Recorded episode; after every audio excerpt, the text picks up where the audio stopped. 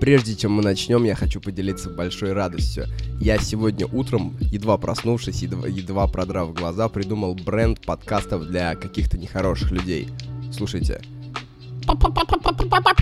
Подкаст! Я всегда удивлялся с людей, которые покупают автомобили за полтора-два миллиона рублей при зарплате в 40, 50, 60 тысяч рублей. Я думал, что они откровенно глупые. Ну, будем говорить прямо, вы тоже так считаете то, что они кредитные рабы и т.д. и т.п. На самом деле глупые не они, а глупые это мы, потому что мы не видим одну скрытую деталь. Вот она. Мне ее рассказал товарищ, когда мы ехали с ним на шашлыки.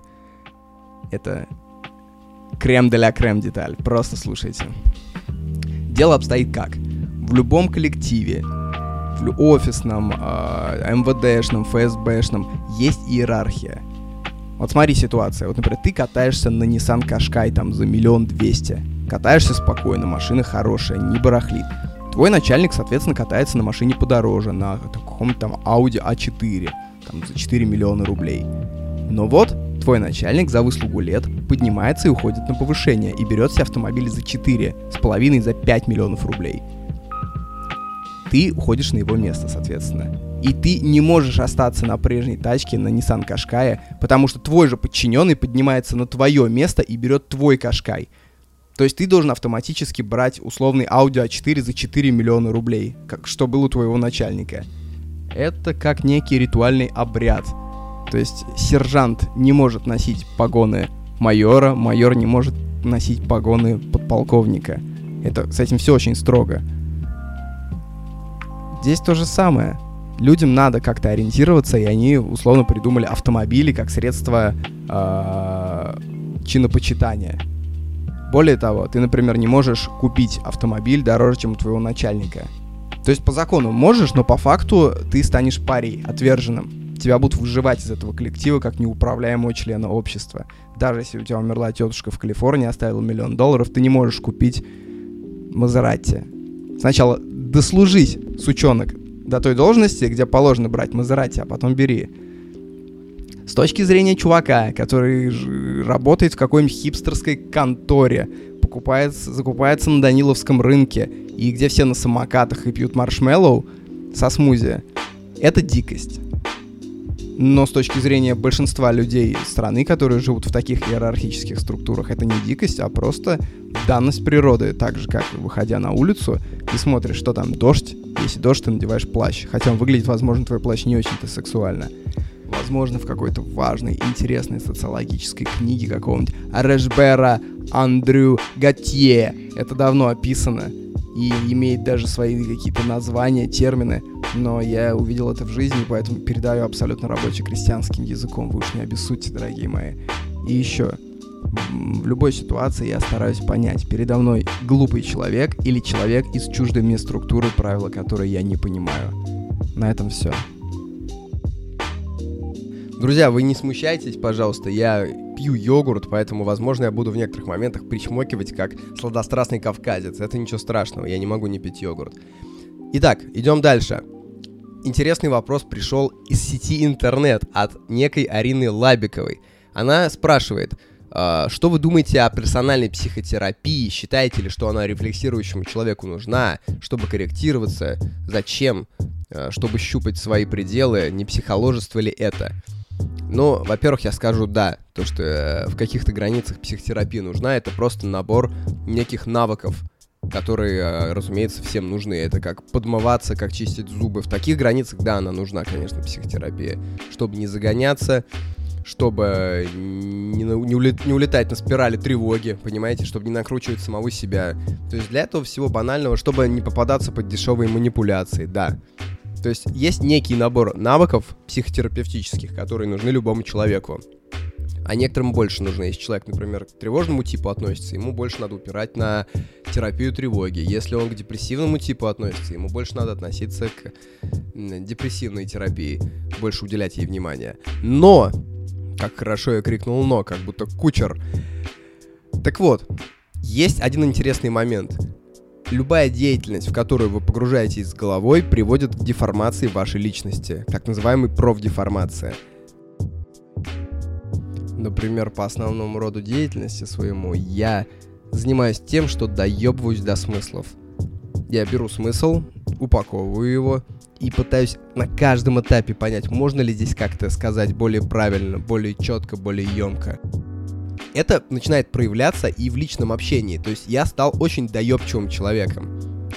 От меня женщины воют, потому что когда они что-то говорят, я все время их поправляю, я все время пытаюсь взять смысл, который они говорят, и перевернуть его, пересказать его более грамотно, более емко, э, более полно, с более точными метафорами. И когда я слышу, например, неточную метафору, меня начинает корежить. Вот это моя профдеформация. Есть такие профдеформации, как, например, у феминистки Беллы Рапопорт. Недавно я смотрел выпуск с Ксенией Собчак, и посмотрите просто. Есть такая техника, когда тренеры смотрят футбольные матчи и наблюдают только за одним игроком. Например, за каким-то латералем охуенным. Вот вы посмотрите только за Беллой Рапопорт. Э, выпуск с Собчак, там она интервью берет, феминистки против светских леди, это не важно. Посмотрите, как ведет себя Белла Рапопорт, что она говорит. Это такая деформация личности произошла.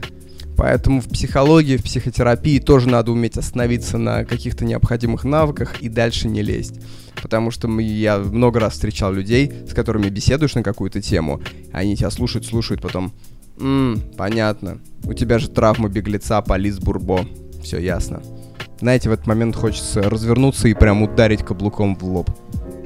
Поэтому любой здравомыслящий человек должен быть как пчелка, которая берет свой нектар вдохновения, свою пищу для размышлений обязательно с разных цветков и никогда не с одного. Дальше. Сегодняшняя книга — это Теофиль Готье «Путешествие в Россию». Теофиль Готье — это знаменитый парижский автор.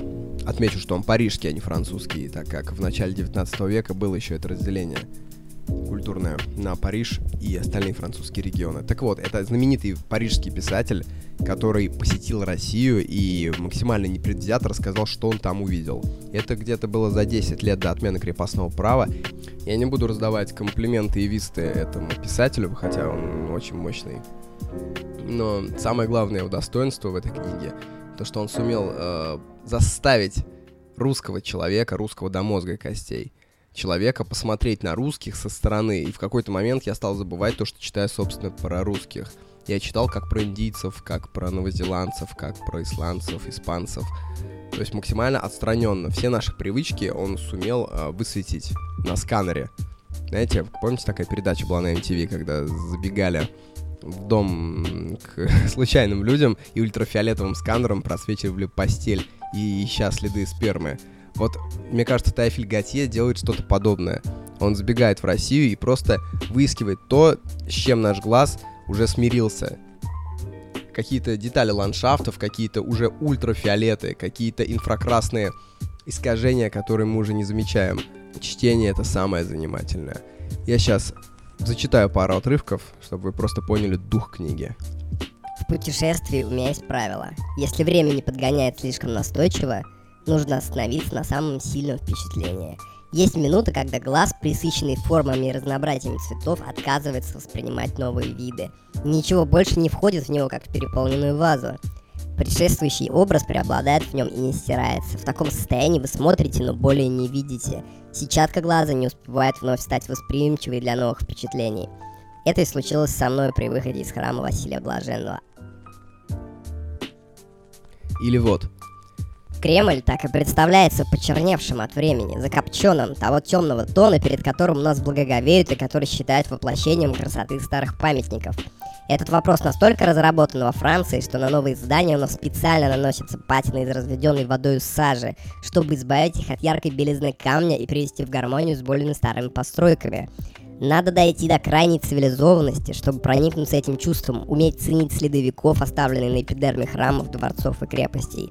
Русские же любят все новое, или по крайней мере то, что имеет облик нового, и думают, что проявляют уважение к памятнику, обновляя окраску его стен, как только она облупится или потрескается. Это самые великие маляры в мире. Когда им кажется, что краски потемнели, они переписывают даже старые росписи византийского стиля, украшающие церкви внутри, часто снаружи.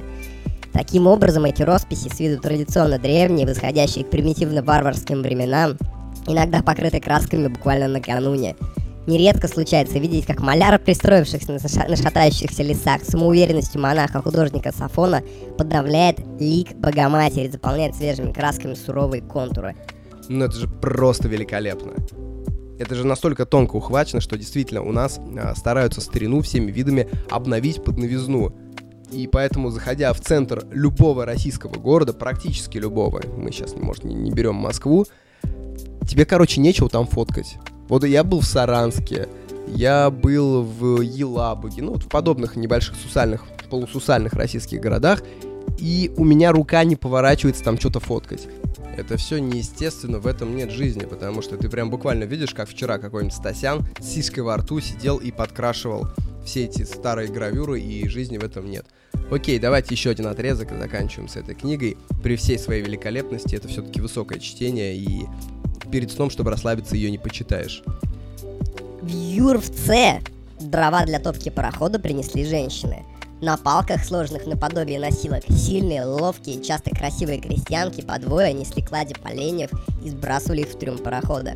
Ходьба красила их щеки здоровым румянцем, и легкая отдышка приоткрывала им губы, давая возможность видеть белые, словно очищенные миндалины зубы.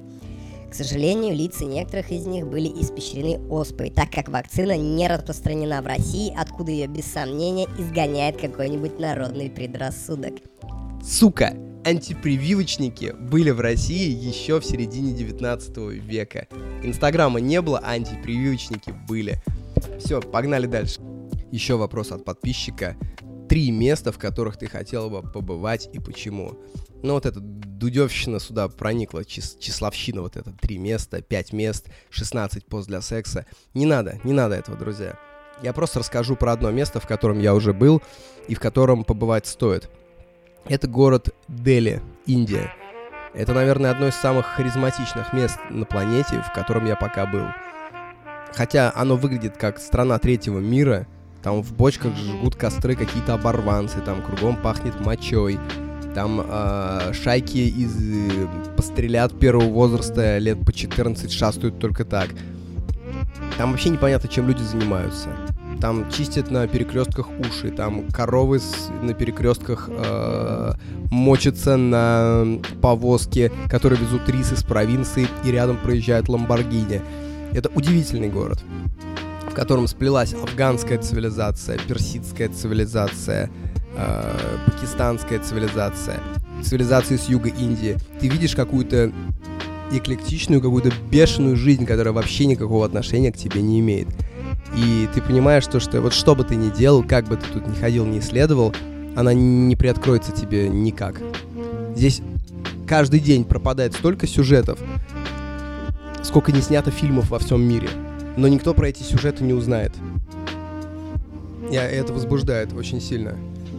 Дели самый э, мощный шопинг всех времен и народов, потому что, ну, будем честными, когда ты приезжаешь в место типа Сингапура, что ты там найдешь?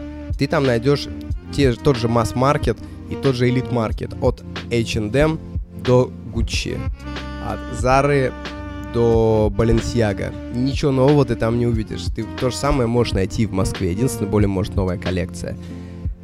Приезжая в Дели, ты действительно видишь миллионы вещей, от обуви до украшений, которых нигде больше нет, потому что Индия, это, наверное, единственная страна, ну окей, не буду говорить громкие слова, одна из единственных стран, куда Китай еще массово не зашел. То есть в Индии есть свое производство. Я видел там столько непонятных вещей, что можно обставить всю квартиру целиком. И цены в Дели... Там, ну, там можно купить... Э, я тебе так, братишка, скажу. Там можно купить вазу полтора метра ростом. Ну, тысячи за 3 рублей, наверное. Может, за 2. Вот так вот. Там вот такие цены можно найти, если походить по Таври-базару, Чаври-базару. Поэтому Дели — это абсолютно харизматичное место. Если когда-нибудь поймаете дешевые билеты, дуйте в Дели.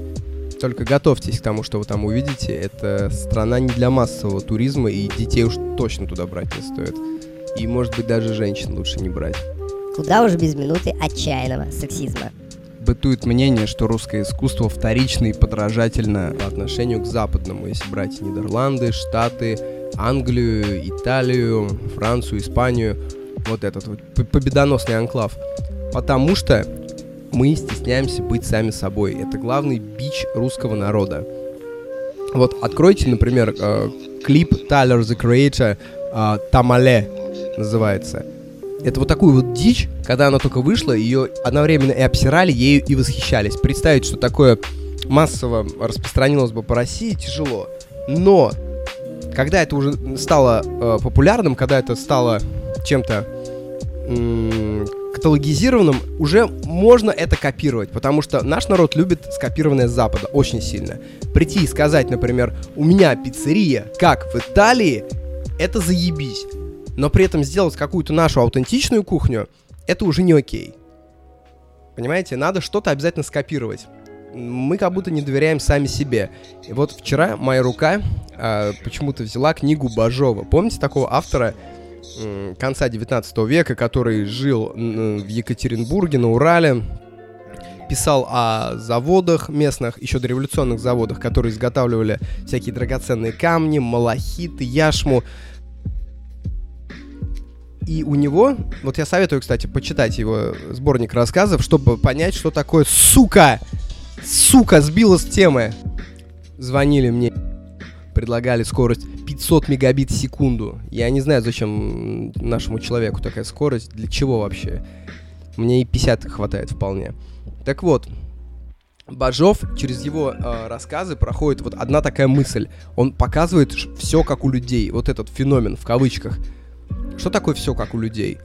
Это когда ты хочешь быть не хуже, чем остальные, но ты хочешь также быть и лучше, чем остальные. Но лучше ты должен быть в очень четких границах. Ты не можешь быть лучше, например, в том, что ты лучше пишешь стихи, или в том, то, то, что ты просто богаче. У тебя просто должна быть лучше тачка, например. Ты не можешь выделиться в чем-то другом. То есть есть как будто нет, нет там 3-4 дисциплины, в которых ты имеешь право быть лучшим. В остальных ты не имеешь права быть даже лучшим. Русские люди стесняются быть э, лучшими. Вот, вот такая парадоксальность. Я бы это, наверное, лучше оформил в виде текста, но у меня пока нет метафоры. А без яркого образа и метафоры текст это хуйня. Извиняюсь. Ну так вот, а вот на Западе люди не стесняются брать какие-то потайные образы, брать, условно говоря, иногда даже свой кал и размазывать его по белой стене. Потому что 20 раз ты размажешь кал, а в 21 раз ты размажешь что-то гениальное. А мы стесняемся быть собой. И все свое исконное мы прячем. Сколько раз э, я видел в обычных региональных пацанах промелькивал такой глубокий талант, которому они вообще не придают значения. Они считают это настолько какой-то молекулой по сравнению, например, с айфонами, по сравнению с фильмом Марвела. Хотя на самом деле Марвел и iPhone это хуйня по сравнению с тем, что он сказал минуту назад. С тем, какой образ он создал, с тем, какой, какой образ жизни он м, исповедует. Но люди это даже не понимают, то, что можно сделать искусство из самого себя. Вот я искренне считаю себя, например, не самым одаренным человеком. Я видел людей и поодаренней, но они просто этого не замечают и просто отказываются принимать то, что они одаренные люди. Потому что, но если на Западе появится сукин сын, который сделает вот эту форму одаренности популярной, они пойдут вслед за ним, потому что подражать русские умеют великолепно. Великолепно. Но создавать что-то новое нет. Вот когда мы начнем позволять себе быть исконными и делать эту исконность коммерческой, упаси господи, я не имею в виду исконность социальную, исконность экономическую. Нам не нужно ничего придумать в тех сферах, где давно все придумано. Я только про культуру. Так вот, когда массовая эта раскованность придет на Русь, мы станем другой страной, потому что биологически мы очень одаренные. Ну и напоследок я хочу рассказать вам анекдот. А, встречаются как-то немец, чукча и итальянец. Ребят, вы чё, какой анекдот? Вы серьезно думаете, я сейчас анекдот буду рассказывать? Ну и напоследок еще одна мысль. Сейчас в мире идет рост депрессии, тревожных расстройств, всяких там панических атак, окей. Но мне кажется, что это происходит не потому, что сейчас мы делаем что-то неправильно, а потому что мы начали переосмыслять то, что с нами происходило последние 50 тысяч лет. С того момента, как мы отлупились от э, каких-то поздних обезьян, сейчас Зоологи меня обоссут, конечно, за такие формулировки когда мы отлупились от этих обезьян, и дальше мы в какой-то несознанке что-то делали. Представьте себе весь этот шлейф, немотивированные убийства, массовые геноциды, сдирание кожи, ослепление зодчих, которые построили храм женские, обрезания, э, массовые захоронения, э, варварские законы, где рубят руки, ослепляют, выдавливают глаза. Вот это вот все мы вот сейчас примерно начинаем просто вспоминать и просто осмыслять, что с этим делать, как нам дальше жить. Человеческая цивилизация — это самое жестокое, что было на этой планете. Человек — самое жестокое животное, и вот сейчас мы начинаем быть осознанными по этому поводу. И поэтому у нас начинает, э, собственно, крутить в башке. Мы как тот мужик, понимаете, который резко очнулся и видит, что у него руки все в крови. И у него как флешбеками встают воспоминания. Вот он насилует девочку, вот он а, выдавливает мужику глаза около продуктового магазина, и он не понимает, что это было, и он пытается как-то разложить все по полочкам. И в этом смысле м- писатели, режиссеры — это как следователи, которые льют ледяную воду нам на глаза и пытаются заставить нас вспомнить это все. Пытаются сделать, чтобы мы покаялись, чтобы мы больше этого не повторили. Потому что каждый рождаемый ребенок, он чистый лист. В нем нет никаких запретов. Он не знает то, что были геноциды, были гулаги, были массовые переселения народов. И если ребенку это не рассказать, всем детям страны, всем детям мира, мы можем это легко повторить все. Я очень устал все это начитывать, все-таки письменный жанр это больше мой жанр. Но именно поэтому я буду делать подкасты.